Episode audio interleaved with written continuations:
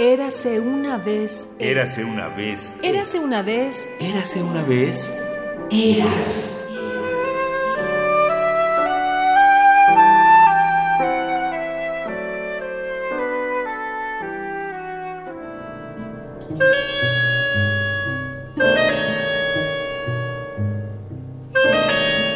Compositor, maestro, gestor cultural gran musicalizador del séptimo arte, agudo crítico y escritor de notas a programa, director de Radio UNAM y creador de su discoteca. El maestro Raúl Herrera, pianista y musicólogo, comentó sobre Joaquín Gutiérrez Eras.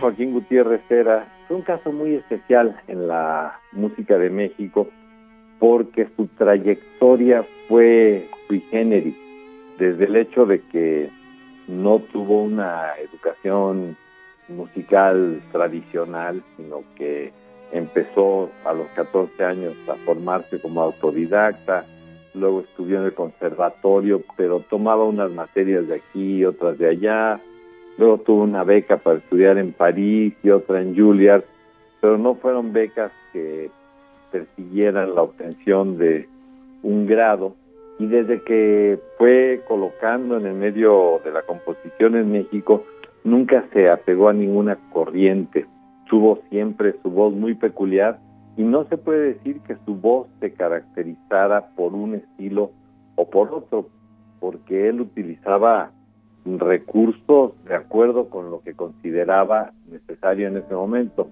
En alguna ocasión decía que en los años 60 y 70 él había sido un compositor sumamente atrevido porque utilizaba tonalidad cuando la tonalidad estaba completamente proscrita en el medio de la composición en México.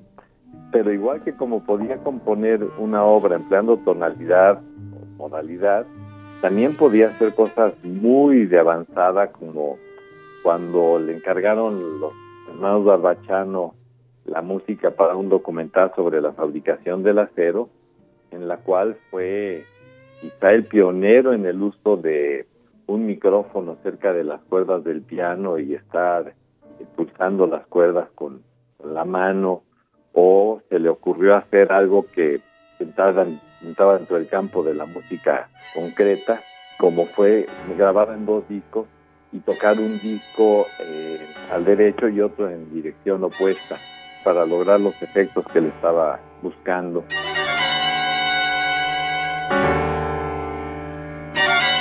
Palabras de Raúl Herrera, profesor de piano, pianista y musicólogo, sobre Joaquín Gutiérrez Eras. Radio UNAM, Experiencia Sonora.